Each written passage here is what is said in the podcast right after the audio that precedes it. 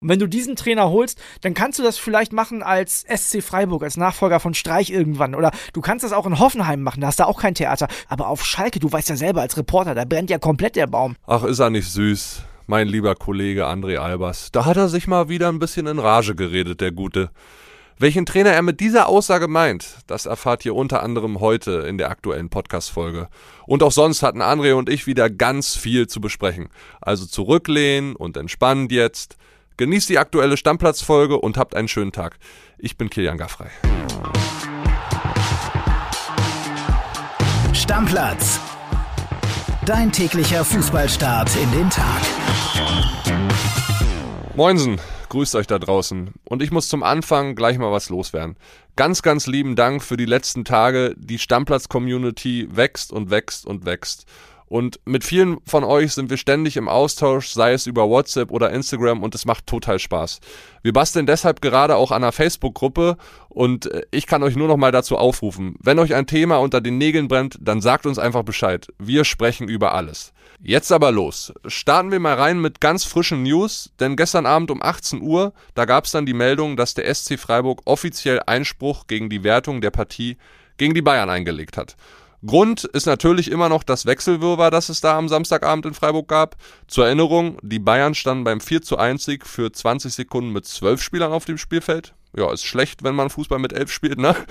Die Panne gab's, weil Teammanagerin Kathleen Krüger die alte Nummer von Kingsley Coman, die 29, hochgehalten hatte. Der hat sie natürlich nicht angesprochen, er trägt ja schließlich auch mittlerweile die Nummer 11 und ging einfach nicht raus. Deshalb gab es jetzt diesen Einspruch. Und ich und sicher auch einige von euch da draußen fragen sich jetzt, wie geht das ganze Ding jetzt aus? Wie sind die Erfolgschancen? Wann gibt's die Entscheidung für die Freiburger? Schauen wir einfach mal. Die Antwort liefert natürlich unser Reporter Thomas Tommy Lipke. Der hat mir eine Sprachnachricht geschickt bei WhatsApp und da hören wir jetzt mal rein. WhatsApp ab. Hey Kilian. Fakt ist, dass der SC seinen Einspruch fristgerecht eingereicht hat. Jetzt sind die Bayern und das Schiedsrichtergespann am Zug. Sie müssen jetzt ebenfalls eine Stellungnahme abgeben. Spannend wird sein, ob es zu einem Einzelrichterverfahren oder einer Verhandlung mit Zeugenaussagen vor Gericht kommt. Wann die endgültige Entscheidung fällt, ist offen. Im Interesse des DFB wird es aber sein, dass man bis Ende der Woche ein Urteil gefällt hat. Dabei stehen die Chancen für den SC Freiburg auf drei Punkte am grünen Tisch eher schlecht. Denn im Falle eines Einzelrichterverfahrens bleibt die Spielwertung bestehen. Fair Play hin oder her. Der SC hat mit seinem Einspruch nicht nur völlig korrekt gehandelt, sondern der Einspruch war mit Blick auf die Liga, heißt den BVB und das Rennen um die internationalen Plätze notwendig, beziehungsweise der Druck zu stark. Er hat der Liga damit einen Dienst erwiesen. Zugleich ist der Verein der Gesamtverantwortung und der Vorstand seinen Treuepflichten in wirtschaftlicher als auch sportlicher Hinsicht und unter Berücksichtigung der Interessen der Anspruchsgruppen gerecht geworden. Ja, und auch abseits von Freiburg und dem Einspruch gibt es wieder jede Menge Themen, die ich unbedingt besprechen will. Und das mache ich am liebsten mit meinem hochgeschätzten Kollegen André Albers. Du bist so lieb. Grüß dich, mein Hübscher, na? Alles klar? Alles gut bei dir? Ja, wunderbar soweit. Ey, André, lass uns mal starten mit Fürth. Ja. Äh, über die haben wir quasi noch nie gesprochen und noch nie intensiver gesprochen. Aber heute wird es mal Zeit. Weißt du warum? Ja, erzähl. Es geht um Stefan Leitl. Den Trainer. Genau, den Trainer. Hat eine sehr gute Arbeit gemacht, ne? 1,88 Punkte im Schnitt geholt in der Zweitligasaison, wo sie aufgestiegen sind. Mhm. Jetzt muss man natürlich sagen, klar, die sind schon lange abgestiegen, aber Stefan Leitl hat trotzdem einen richtig guten Job gemacht. Ja, der, also die konnten teilweise mithalten. Dass Fürth den Kader nicht hat, in der ersten Liga mitzuspielen, war uns, glaube ich, allen vor der Saison schon klar. Ja, haben andere aber auch nicht und die haben das auch gepackt. Also ich weiß gar nicht, ob der so einen guten Job gemacht hat. Also klar, die haben mit Abstand den geringsten Etat in der Liga, das muss muss man schon sagen. Auch mit Abstand den geringsten Kaderwert, aber hätte man da mehr rausreißen können oder mehr rausholen können? Weiß ich ehrlich gesagt nicht. Keine ja, Ahnung. schwierig. Ich glaube mit dem Spielermaterial nicht. Okay. Aber er will mehr rausholen und deswegen sucht er eine neue Herausforderung. Nach unseren Informationen hat er dem Verein mitgeteilt, dass er nicht weitermachen will, dass er in diesem Sommer eine neue Herausforderung sucht, mhm. trotz Vertrag bis 2023. Er kann aber aussteigen, weil er eine Klausel hat und damit könnte er in diesem Sommer schon raus. So ist das heutzutage ja. Ja. Und er sieht einfach eine größere Herausforderung für sich und will in der Bundesliga bleiben. Bin ich sehr gespannt, ja. Heiße Kandidaten sollen Schalke und Hertha sein. Passt ja dahin, weiß ich nicht. Ich meine, du hast ja ein paar Infos geholt, ne? Ja, werden wir gleich mal diskutieren, äh, ob er da wirklich hinpasst. Aber ich will erstmal diesen Menschen Stefan Leitl. So viel habe ich über den noch nicht gehört, du wahrscheinlich auch nicht. Nee, gar Ich will ihn einfach mal ein bisschen besser kennenlernen. Und deswegen habe ich unseren Kollegen Nico Gelev um eine Sprachnachricht gebeten, denn der kennt ihn schon ganz, ganz lange. Hören wir mal rein. Hallo Kilian, ich kenne Stefan seit vielen Jahren. Damals war er noch junger Profi beim ersten FC Nürnberg. Er hat jetzt als Trainer eine ganz beachtliche Entwicklung genommen. Ja, was zeichnet denn den Trainer Stefan Leitl aus? Er lässt seine Mannschaften immer offensiv spielen, steht auf Ballbesitzfußball, will agieren statt reagieren. So hat er zum Beispiel ja den berühmten Vierter Flachpass kreiert, mit dem die Mannschaft sehr dominant in der letztjährigen Zweitligasaison aufgetreten ist und völlig verdient, wenn auch sensationell aufgestiegen ist. Dann hat er ein gutes Händchen, um Spieler zu entwickeln. Vor allem mit jungen Spielern kann er glänzend arbeiten. Es seien dafür vor allem die Namen Anton Stach und David Raum genannt, die unter seinen Fittichen zum U21-Nationalspieler wurden und mittlerweile ja sogar bei der deutschen A-Nationalmannschaft angekommen sind und vielleicht ja jetzt sogar dann zur WM fahren werden. Der Mensch Stefan Leitl ist ehrlich, authentisch, sehr diszipliniert und das fordert er auch von seiner Mannschaft. Und er hat die Gabe, diese ganz bestimmte Mischung zu seinem Team aufzubauen. Er ist auf der einen Seite sehr autoritär, andererseits auch der Typ Kumpel, mit dem man über alles sprechen kann. Und diese Mischung macht es letztendlich aus, dass die Mannschaft auch für ihn durchs Feuer geht. Ja, André, nach dem, was wir gehört haben, scheint ein kompetenter Trainer zu sein. Ich meine, sonst wäre er kein Bundesliga-Trainer, wenn er nicht kompetent wäre, oder? Naja, er ist ja zumindest auch mit Kräuter Fürth aufgestiegen. Das macht man ja auch nicht einfach so. Kräuter Fürth ist jetzt ja auch nicht der FC Schalke und das schaffen es jetzt vielleicht einige ja auch nicht mit aufzusteigen. Also von daher, das ist ja schon mal eine Leistung. In der Bundesliga, da stehe ich zu meiner Meinung, hat er jetzt keine Bäume ausgerissen auch wenn die Mannschaft es vielleicht nicht hergibt, aber man sieht ja zum Beispiel auch an Bochum, da geht ja trotzdem was. Die sind ja mit aufgestiegen und die halten jetzt, so sieht es momentan aus, relativ locker die Klasse. Also da wäre vielleicht auch schon ein bisschen mehr drin gewesen. So Bielefeld zum Beispiel auch letztes Jahr, auch, auch nicht direkt wieder abgestiegen. Aber okay, er scheint ja, auch die aber Möglichkeit was zu haben. man, äh, sorry André, dass ich da einmal reingrätsche, aber was man Fürth zugute halten muss, André, die haben viel mehr wichtige Spieler verloren als der VfL Bochum vor dieser Saison. Da ist der Kern der Mannschaft zusammengeblieben. Die wichtigen sind gegangen. David Raum, Anton Stach, ne? Also, Ja, da hat man vielleicht dann insgesamt als Verein nicht genug gemacht, um dieses Jahr die Bundesliga zu halten. Aber Stefan Deichel gehört als Trainer auf jeden Fall mit dazu. ja, naja. Jetzt sucht er trotzdem eine neue Herausforderung. Ja. Ich habe schon gesagt, Schalke oder Hertha. Wohin passt er besser, Junge? Beides nicht. Also finde ich total verrückte Adressen, ehrlich gesagt. Gerade wenn wir gehört haben, was Stefan Leitl für ein Typ ist, so eher Typ Florian Kofeld, würde ich fast sagen, von der Beschreibung her. Vielleicht sogar noch ein bisschen ruhiger. Boah, der auf Schalke, da verbrennst du ja komplett. Oder jetzt hier in Berlin beim Big City Club, ich meine, da sehe ich Nico Kovac, ne? Da träumen auch alle Hertaner von. Ich will gar nicht wissen, was passiert, wenn Freddy Bobic da im Sommer mit Leitl ankommt. Ich glaube, das finden die Hertha-Fans nicht so witzig. Ja, kann ich mir vorstellen. Also wenn ich Hertha-Fan wäre, ich würde es nicht so richtig So. Äh, feiern, weil es auch nicht so richtig zu den Ambitionen passt. Ne? Und, ja, und weil, das muss man halt ehrlicherweise sagen, der letzte Eindruck ist halt jetzt der Abstieg. Und wenn du diesen Trainer holst, dann kannst du das vielleicht machen als SC Freiburg, als Nachfolger von Streich irgendwann. Oder du kannst das auch in Hoffenheim machen, da hast du auch kein Theater. Aber auf Schalke, du weißt ja selber als Reporter, da brennt ja komplett der Baum. Ja, und ich weiß auch nicht, warum der Stefan Leitl in den Schalker Gedankenspielen so eine große Rolle spielt. Okay, der, wenn die in der zweiten Liga bleiben, kann man darüber echt nachdenken. Ja. Ja.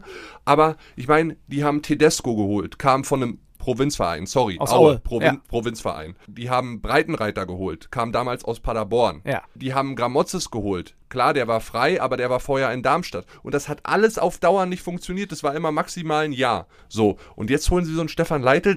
Ich kann es mir irgendwie nicht vorstellen, dass das erfolgreich wird. Ich weiß nicht. Ich weiß es auch nicht. Und gerade wenn ich mir anhöre, wie der so als Typ beschrieben wird, dann sehe ich Schalke nicht und ich sehe Hertha ehrlich gesagt auch nicht. Also weißt du, wo er gut hinpassen würde? Zu Gräuter Fürth. Da will er ja nicht bleiben. Ja, ich weiß, ich Na- weiß, aber ne. Ja, wir gucken mal, wir beobachten weiter, äh, welche Herausforderung es dann wirklich wird. Fakt ist ja, er will in der Bundesliga bleiben und da bleibt nicht viel. Also, ah, ich bin echt gespannt, wo der hingeht. Bin ich wirklich sehr Ich gespannt. bin auch gespannt. Ja, über Hertha haben wir jetzt schon ein bisschen gesprochen, André. Da will ich auch gleich mal bleiben mit dir. Ja, nach dem frischen Wind durch Felix Magath, äh, haben gegen Hoffenheim gewonnen. Die hatten wieder richtig Hoffnung. Jetzt wird's äh, klappen mit dem Klassenerhalt und dann kam am Wochenende Leverkusen. Ja, ich finde ja, dass man in Leverkusen verlieren kann, ne? Also, Aber die Chance war da, was zu holen. Du weißt warum. Wir haben darüber diskutiert. Viel im Mittelfeld gefehlt bei Leverkusen. Klar. Die Chance war da, was zu holen. ne, ne, absolut. Also Leverkusen hat große personelle Probleme. Trotzdem finde ich auch als Hertha BSC, auch in der Situation und auch mit Felix Magath auf der Bank, kann man in Leverkusen auch mal verlieren. Also ich würde es jetzt nicht so super schwarz malen, ehrlich gesagt. Ja, Felix Magath tut das aber durchaus. Der ist schon so ein bisschen angefressen, ne? also so kennt man ihn ja auch.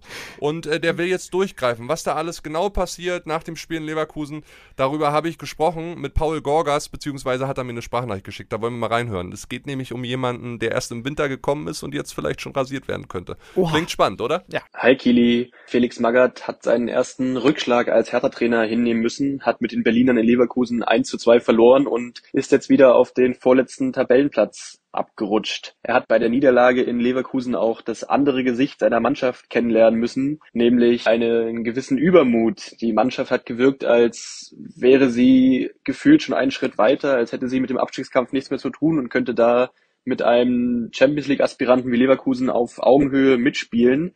Das ist nach hinten losgegangen. Also all die Eigenschaften, die sie gegen Hoffenheim, als sie gewonnen haben, noch stark gemacht haben und die auch Magath fordert, nämlich Giftigkeit, Galligkeit in den Zweikämpfen, das Gegenhalten in den Zweikämpfen, das, das hat gefehlt. Und das hat Magath dann auch sehr deutlich nach dem Spiel angesprochen, auch gegenüber der Mannschaft. Sinnbildlich stand da ein Stück weit äh, Mark Kempf, der Innenverteidiger, der erst im Winter aus Stuttgart gekommen war, der hat versucht, viele Situationen spielerisch zu lösen, ist teilweise etwas übermütig oder ungestüm ins Mittelfeld reingedribbelt als Innenverteidiger, hat den Ball verloren. Das hat dann auch zu einem Gegentor geführt. Und das hat Magath natürlich überhaupt nicht gefallen. Deswegen könnte es jetzt für Kempf tatsächlich Konsequenzen geben. Am Wochenende steht das Derby gegen Union an und nach unseren Informationen droht ihm da die Bank. Ihn würde dann Juwel Linus Gechter in der Innenverteidigung ersetzen. Ja, da muss man sich mal vorstellen, André, ne? Da kommst du im Winter für 350.000. Ich fand es damals einen ganz guten Move. Ja. Marc Oliver Kempf, solider Bundesligaspieler, hatte nur noch ein halbes Jahr Vertrag. Man hat ein bisschen was ausgegeben. 350.000 Euro sind jetzt im Fußballgeschäft nicht wahnsinnig viel. Hat sich sofort Verstärkung erhofft. So, und jetzt das. Ja, ich habe mich mal äh, umgehört, wie Felix Magath so arbeitet und wie er mit Leuten so umgeht. Und ich habe gehört von ehemaligen Spielern, dass die sagen, der Felix Magath, der sucht die Leute, die für ihn durchs Feuer gehen und die anderen, die haben dann halt auch ein bisschen verloren. So, vielleicht ist Marc Oliver Kempf einer von den anderen, der sich vielleicht auch nicht so anspitzen lässt, so, so motivieren lässt von Felix Magath. Klingt ja auch so Ja. in der Äußerung von Magath, ne? Also der hat gesagt, wenn man unten in der Tabelle steht, ist man spielerisch nicht so gut. Daher muss man mehr kämpfen. Anders wird man unten nicht rauskommen. Also klares Signal auch zu der Leistung von Marc Oliver Kemp, der ja probiert hat, viel spielerisch zu lösen. So hat es ja Paul auch beschrieben. Es klappt halt einfach im Abstiegskampf nicht. Ich finde immer noch, dass das ein solider Bundesligaspieler ist, aber wenn das gerade in dem Moment für Hertha und Magath nicht passt, dann finde ich es einfach nur konsequent zu sagen, ja, dann spielt er halt nicht. Ja, und ich finde es ja auch ganz gut. Du weißt ja, was am Wochenende ansteht, ne? Ja, das Derby. Derby. Aber ich sag dir, jetzt wirklich, ich weiß, du bist gleich wieder sauer und guckst mich hier böse an und so, aber ich drück natürlich am Wochenende Hertha die Daumen. Nicht, weil ich was gegen Union habe, die mag ich auch gern. Aber ey, ich hoffe ja immer noch, dass Werder Bremen aufsteigt. So, ne? Wir trinken beide weder vor dem Spiel noch nach dem Spiel Ja, Bier. ist ja also okay. du kannst mir Ist- damit aufhören. ist ja okay. Sei Ich- ruhig für aber- Hertha, ist aber- okay, aber wein danach nicht. Nein, ne? aber pass auf. Ich will ja, dass Werder Bremen aufsteigt. Und dann hoffe ich natürlich hier in Berlin auf zwei Werder Auswärtsspiele. Und ich möchte nicht, ich möchte wirklich nicht, zum einen, weil die nicht in die zwei Liga gehören und zum anderen wegen Werder, dass Hertha absteigt. Ja, ich will doch auch nicht, dass die absteigen. Ich will ja weiter ein Stadtderby haben. Und weiter, dass wir jedes Jahr zwei Spiele gegen die gewinnen und wir Stadtmeister Aber ihr braucht doch die Punkte nicht. Ihr braucht doch als Union die. Jetzt hör Hä, auf mit deiner Europa Europa. League. Ach, hör auf jetzt, Kili, ehrlich. Nee, da habt ihr auch nichts zu suchen. Und deswegen Hertha am Wochenende ein Heimdreier. Alle sollen sich vertragen, alles soll friedlich bleiben. Und nächste Saison habe ich dann schöne Auswärtsspiele für Werder Bremen. Würde ich mich freuen. Ja, ich gönn's dir, ist auch wieder gut. Dann lass uns mal außer Europa League ein Regal höher gehen, in die Champions League. Da geht's ab heute wieder rund. Boah, ich hab Bock, Viertelfinals jetzt. Ah, jetzt ist so, ist dieses Fieber dabei, K.O.-Spiele, also klar, Achtelfinale gab's schon, aber so diese richtigen, jetzt kann alles passieren. Jetzt kann jeder rausfliegen. Klar, die Bayern, morgen bei Villarreal, also wenn sie da scheitern, dann haben sie es aber auch nicht verdient, dieses Jahr einen Titel zu gewinnen. Werden sie nicht, werden sie nicht. Ja, und da ist aber einiges los bei den Bayern, ne? Muss man mal, muss man mal sagen. Tolisso, vierte Muskelverletzung in diesem Jahr, also der Junge kann einem richtig leid tun, oder? Also tut mir auch deswegen allein schon leid, weil der wird ja nächste Saison nicht mehr bei den Bayern spielen. Der Vertrag läuft ja im Sommer aus und machen wir uns nichts vor. Mit der Verletzungshistorie kann ich mir das beim besten Willen nicht vorstellen, dass sie da den Vertrag verlängern. Haben wir ja auch schon von Falki, von unserem Bayern-Insider gehört. Der wird ersetzt im Sommer. Ja, und dann aber auch für den Jungen, ne? Also selbst wenn der Vertrag jetzt nicht verlängert wird, der will sich ja auch empfehlen. Klar, Also das muss jetzt er. zu machen mit der vierten Muskelverletzung in dieser Saison super schwer. Und er hätte ja auch super viele Chancen auf Spielzeit gehabt. Kriegt er nicht, weil er immer wieder verletzt ist. Weil bei den Bayern gab es ja wirklich viele Verletzte. Goretzka monatelang ausgefallen. Dafür hat der Tolisso viel zu wenig gespielt. Ja. Gibt aber auch gute Nachrichten. Josa Kimmich zum dritten Mal Papa geworden. Herzlichen Herzlichen Glückwunsch, Glückwunsch, ne, von klar. uns. Äh, toll gelaufen. Aber wir wollen ja jetzt auch erstmal über die heutigen Spiele reden. Ja. Da ist keine deutsche Mannschaft mehr dabei, außer die Bayern. Wir haben also heute Abend Benfica gegen Liverpool, live bei Amazon Prime und Man City gegen Atletico Madrid, The Zone. Nervig. Das, Worauf das du nervt mich schon. Ja, nervt, ne? Man Also- braucht für alles jetzt ein Abo. Genau, also allein das, da kriege ich echt schon zu viel, wenn ich dann auch noch überlege, am Donnerstag gibt's dann noch irgendwie bei RTL Now oder Plus oder wie auch immer, ich weiß nicht mal, wie das heißt. Auf jeden Fall gibt's da dann auch noch irgendwie Europa League zu sehen, sonst kann ich's mir nicht angucken. Boah, Leute, ehrlich, müsst ihr das so zersplitten? Also ich verstehe ja mehr Gelder und ist ja alles okay. Aber ey, das kann man doch einem Fußballfan nicht mehr antun. Ja, ich müsste mal durchrechnen. Ich glaube, ich komme im Monat auf äh, 60, 70, 80 Euro. Überleg Wie- dir erst mal. Wie viel ist es bei euch? Rechnet gerne mal durch. Schreibt uns mal bei Instagram oder eine Mail oder eine Sprachnachricht einfach rüberschicken, wie viel ihr so äh, pro Saison ausgibt oder im Monat für Fußball gucken. Also ist echt anstrengend geworden auch, ne? Aber ich will jetzt auch aufhören zu pöbeln, du wolltest auf die Spiele eingehen. Also Genau. heute, Ich will einfach mal von dir wissen, Benfica erst zu Hause, Man City auch erst zu Hause. Wen siehst du jetzt im Hinspiel der Viertelfinals bei den beiden Mannschaften vorne? Ich sehe ehrlich gesagt beide Engländer oder beide englischen Mannschaften vorn. Ich glaube, Benfica hat gegen Liverpool in zwei Spielen keine Chance, ehrlich gesagt. Also kann ich mir nicht vorstellen. Und Atletico ist natürlich immer eklig. Also brauchen wir gar nicht drüber reden. Ekelig, geiles Aber Wort. ja, richtig eklig. Die spielen ekligen Fußball. Was hat Thomas Müller nochmal gesagt? Größte Rabauken im europäischen Fußball.